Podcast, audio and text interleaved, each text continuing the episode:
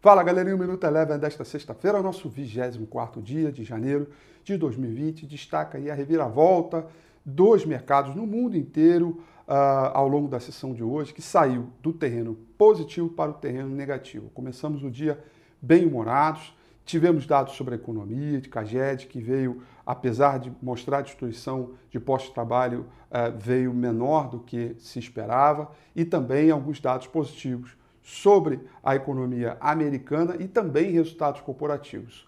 Mas esse bom humor do início do dia foi se revertendo, passando aí por um cenário de aversão ao risco, à medida que novos casos de coronavírus fossem confirmados tanto nos Estados Unidos quanto na Europa, e isso levou os investidores a correrem para a zona de proteção, os títulos americanos começaram a subir, impactou no dólar e também no mercado acionário por lá. O S&P 500 fechou em queda de 0,90%, o índice de mercados emergentes com queda de 0,80% e o petróleo com uma queda de 1,97%. Ou seja, a aversão ao risco total corre para a zona de proteção e sai um pouco dos ativos de risco. O dólar por aqui sobre o real subiu 0,29% e o índice Bovespa também não conseguiu se sustentar, caiu 0,96%. Ou seja, o cenário aí de preocupação, todo mundo resolveu correr para a zona de proteção e curtir o final de semana aí tranquilo e esperar para segunda-feira